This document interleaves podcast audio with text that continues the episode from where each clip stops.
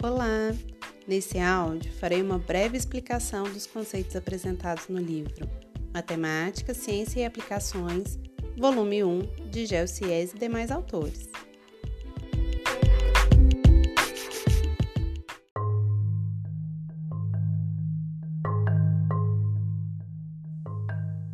No fim da página 28, discute-se a composição do conjunto dos números reais, que ele é o conjunto formado pela união dos conjuntos dos números racionais com os números irracionais. Já no início da página 29 é mostrada essa afirmação de maneira simbólica, que os reais é igual aos racionais, união com os irracionais, sendo que racionais interseção com irracionais é vazio. O que isso significa? Significa que não existe nenhum elemento de interseção entre os conjuntos dos números racionais e dos irracionais. Logo abaixo, vem sendo simbolizado que os naturais é um subconjunto dos inteiros, que é um subconjunto dos racionais, que é um subconjunto dos reais e os irracionais é um subconjunto dos reais. Uma outra observação é que os irracionais pode ser descrito como a diferença entre o conjunto dos números reais em relação aos números racionais. O conjunto dos números reais também apresenta alguns subconjuntos muito importantes. Por exemplo, o conjunto dos números reais não nulos, que é representado por R asterisco. Quais são os elementos que estão nesse conjunto? Esse conjunto ele é formado pelo, por todos os números reais, exceto o número zero. Então a gente pega todos os elementos, todos os números reais e retira o zero. Já o próximo conjunto, que é o dos números reais não negativos, representado por R+, é o conjunto que possui todos os números positivos e o zero por isso que é chamado de não negativos. O conjunto dos números reais positivos, que a representação é o R asterisco mais, é o conjunto que contém apenas números positivos.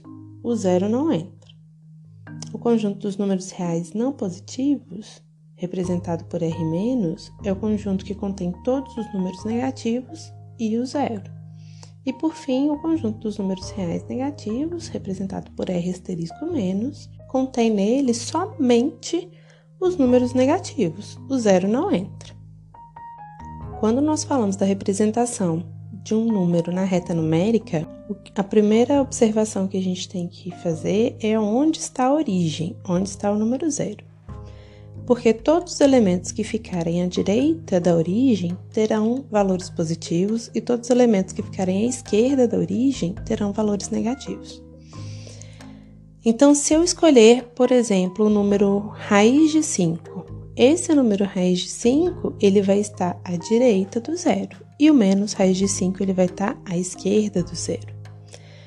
Esses dois valores, eles vão estar a uma mesma distância do zero. E uma forma da gente olhar para a distância é olhar o módulo desse número. Então a gente também tem que levar em consideração o módulo desse número, lembrando que módulo é o valor positivo do meu número inicial.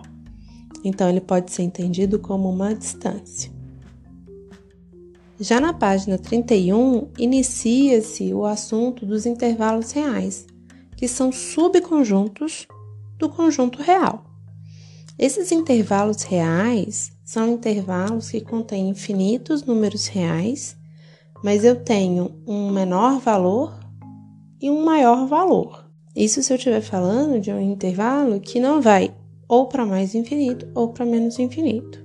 O primeiro exemplo Intervalo aberto de extremos AB. O que é intervalo aberto? Intervalo aberto é aquele que os valores dos extremos não entram no meu conjunto.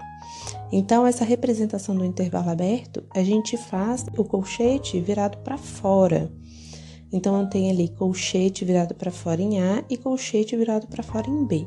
Uma outra representação para extremo aberto é parênteses, mas aqui no livro não é apresentado porque o parênteses ele pode ser confundido com um par ordenado. Então, voltando a esse exemplo, onde eu tenho um intervalo aberto de A a B aberto, eu também posso representar sendo x pertencente aos reais tal que A é menor do que x, que é menor do que B. Ou seja, x é um valor que está entre A e B, é qualquer número real entre A e B. Se a gente olhar para o exemplo numérico, que é intervalo aberto de 3 a 5, ambos os extremos são abertos, então eu estou falando de todos os números reais que existem entre o número 3 e o número 5, sem considerar o número 3 e o número 5. Já no segundo exemplo, que é um intervalo fechado, e aí o colchete ele é virado para dentro e essa representação ela só acontece com o colchete virado para dentro, ou então com a seguinte representação x pertencente aos reais tal que a menor ou igual que x menor ou igual que b, percebam que nesse momento o igual aparece nessa nomenclatura. Então, significa que os meus extremos pertencem ao intervalo. Olhando para o exemplo numérico, intervalo fechado de 3 a 5 fechado, então, eu estou falando de todos os números reais existentes entre 3 e 5, incluindo o número 3 e incluindo o número 5. Observem que em ambos os exemplos existe a representação na reta numérica. Em ambos os exemplos, a gente tem que selecionar os números entre 5 e 3, por isso que é achuriado entre 5 e 3, ou 3 e 5. Porém, no primeiro exemplo, por se tratar de um intervalo aberto, a gente representa com essa bolinha sem colorir. Quando ela tiver essa bolinha, ela não estiver colorida, significa que esse valor não pertence ao meu conjunto. Já no segundo exemplo, a bolinha está colorida, então significa que os valores 3 e 5 pertencem ao conjunto. Existem várias maneiras de se combinar os extremos aberto ou fechado. Eu posso ter um extremo que é aberto no seu menor valor e fechado no seu maior valor, ou o contrário. E os exemplos 3 e 4 representam essas situações, não na ordem que foi dita. Já os exemplos 5 e 6, 7 e 8, vai aparecer o símbolo de infinito, que parece esse 8 deitado.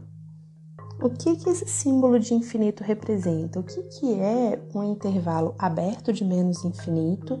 E aqui eu tenho que ressaltar que no infinito sempre vai ser aberto, sendo positivo ou negativo, uma vez que infinito é um símbolo e não um número. Então a gente não tem como pegar o valor infinito para pertencer ao intervalo. E aí, se eu olhar então para esse primeiro exemplo de menos infinito até A, fechado, o que, que eu estou selecionando de valores reais? Eu estou selecionando todos os números que são menores do que A, porque eu estou vindo lá do menos infinito até chegar no valor A. Se a gente olhar para a representação numérica, eu tenho de menos infinito até 3. Então, eu tenho que selecionar todos os valores existentes de menos infinito até chegar no 3, nesse caso, fechado. Então a bolinha fica fechada. Observem que na outra representação eu estou falando de x menor ou igual a 3. Já no sétimo exemplo, o meu intervalo, eles são os valores maiores ou iguais que 3. Então, 3 é o meu menor valor e ele está fechado e vai até mais infinito aberto. Então, se eu estou partindo de 3 e estou indo para mais infinito, eu estou selecionando todos os números reais que são maiores ou iguais a 3. No exemplo 5, ele vai representar três intervalos. O intervalo A, de todos os valores x pertencentes aos reais, que vai de menos 1 fechado até 3, então menos 1 menor ou igual que x menor que 3. Como a gente pode ver, traça-se a reta real e eu represento o conjunto A, indo de menos 1 com a bolinha fechada até o 3 com a bolinha aberta. o conjunto B, que são todos elementos x pertencentes aos reais, tal que x é maior do que 1. Então, faz a representação da reta real. Eu desenho o número 1 e ele vai até mais infinito, sendo que o 1 fica com a bolinha aberta.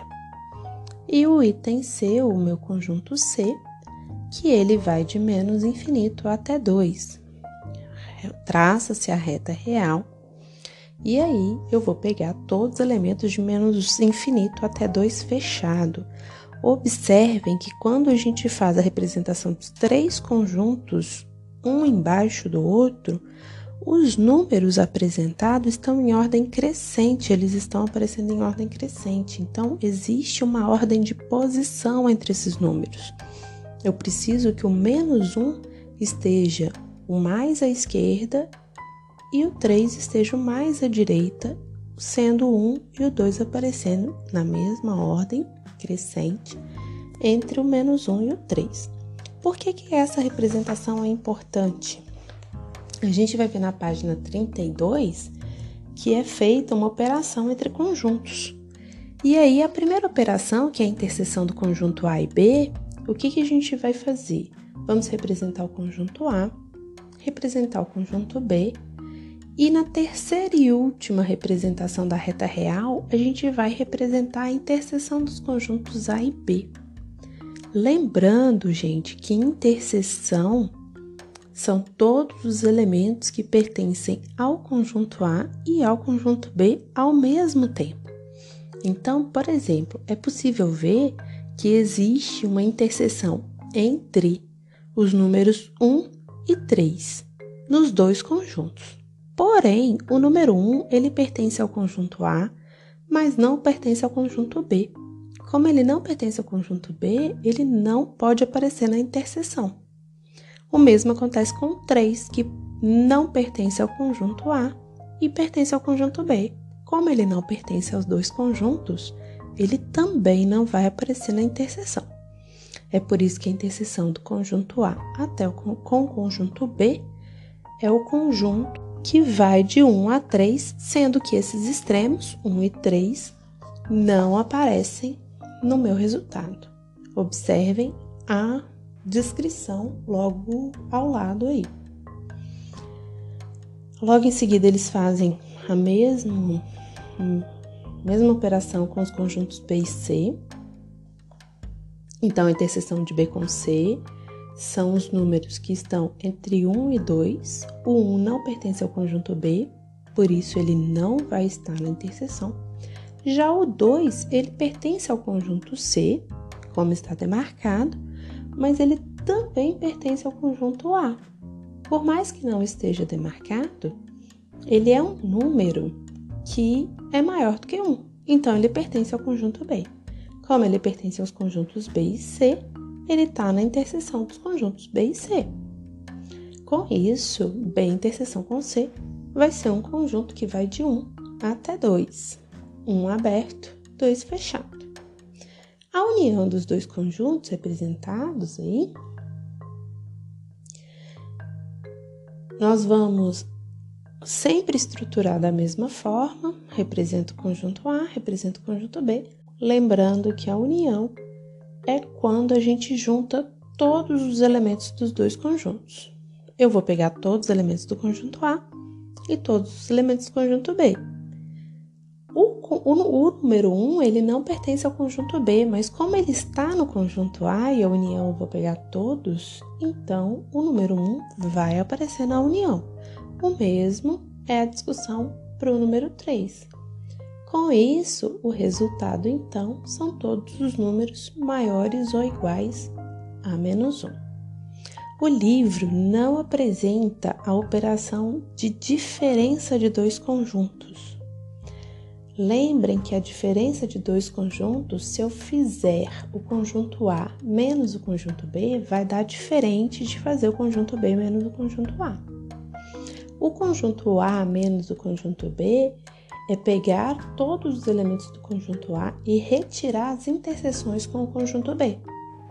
Com isso, se a gente voltar lá no primeiro exemplo e olhar, e eu pegar o conjunto A e retirar a interseção, eu vou retirar todos os números que estão entre 1 e 3 sem retirar o número 1. Com isso, o que vai sobrar da diferença do conjunto A menos o conjunto B são todos elementos entre menos 1 e 1, incluindo os seus extremos. Também não é tratado no livro a questão dos conjuntos complementares. Lembrem que o complementar de um conjunto em relação a outro só pode ser calculado se a gente estiver falando de um conjunto sendo subconjunto do outro. Por exemplo, se eu quiser falar do complementar de A em B aqui, não tem como ter um resultado. A gente vai falar que não existe, porque A não é subconjunto de B. Na verdade, nesse exemplo, não tem como trabalhar o complementar de nenhum desses conjuntos em relação ao outro.